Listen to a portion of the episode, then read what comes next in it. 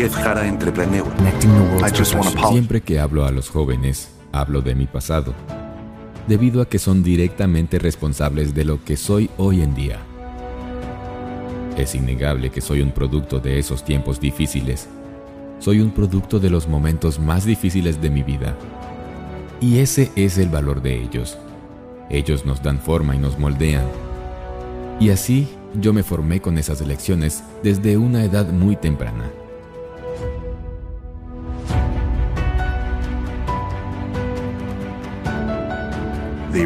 Ya sea que estés pasando por uno de los mejores o de los peores momentos de tu vida, tu historia aún no termina. Todavía te faltan caminos por recorrer, metas por cumplir, logros por alcanzar y una misión de vida dada por el Creador que solo tú eres capaz de completar. La evidencia de esto es que todavía te encuentras vivo y que tus pulmones aún respiran.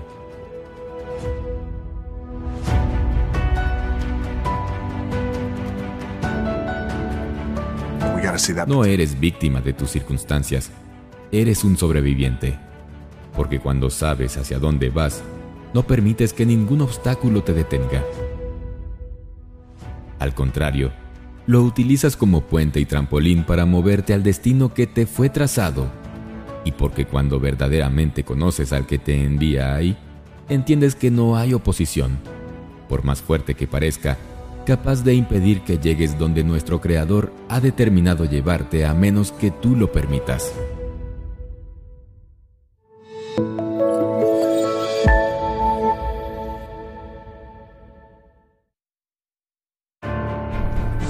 Dios habita en nuestro corazón y creo que el corazón es en lo único en lo que podemos confiar.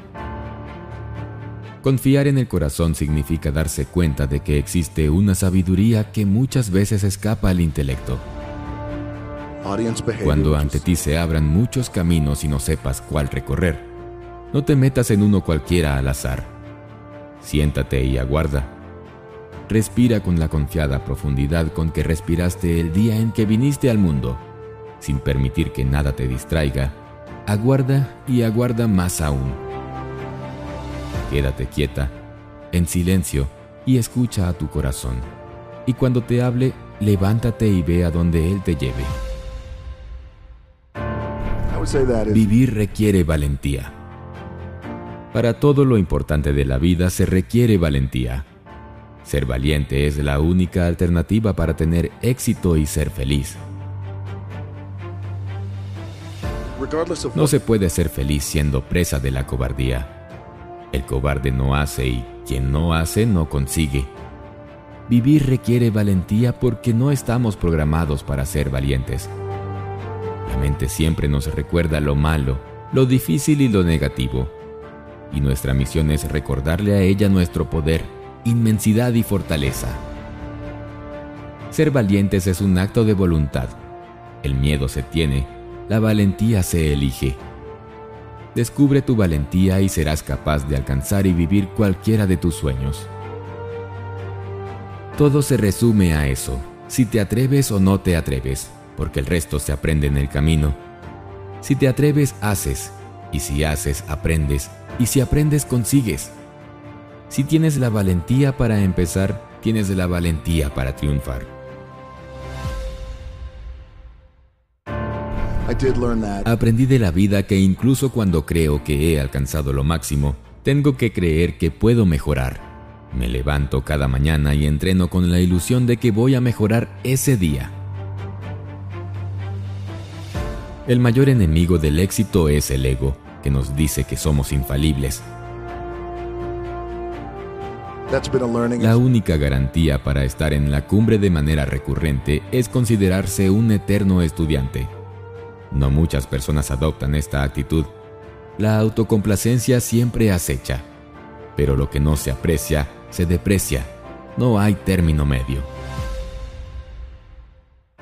Si crees que no puedes mejorar, no sabes nada de la vida.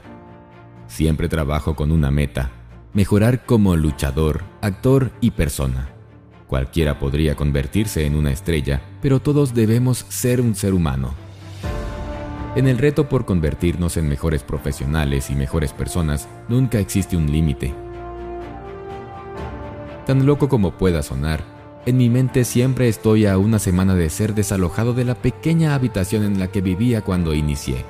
Y eso es lo que me mantiene motivado, no las cosas materiales. Puedes tirar todo por la borda, tirarlo a la basura, tirar la ostentación y el glamour de Hollywood tirar las alfombras rojas, los grandes éxitos mundiales, los coches, las casas, tirar todo lo que fuera hasta volver a estar muerto, desalojado y con 7 dólares en el bolsillo. Pero ¿saben qué? Lo único que está absolutamente garantizado es que voy a seguir entrenando cuando salga el sol.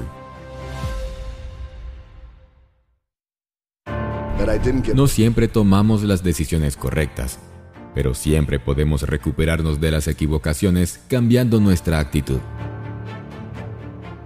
Cómo afrontas, interpretas y reaccionas a todo lo que te sucede, especialmente a los contratiempos, es lo que va a determinar en buena medida hasta dónde puedes llegar. Con una buena actitud se abren las puertas de lo imposible. A cada instante y en cada situación elegimos nuestra actitud que nos ensalza o nos hunde un poco más. Una buena actitud no soluciona las cosas sin más, pero sí nos predispone para hacer las cosas de mejor manera. Elegir nuestra actitud es nuestra gran libertad. No puedes elegir muchas cosas, pero siempre puedes elegir tu actitud.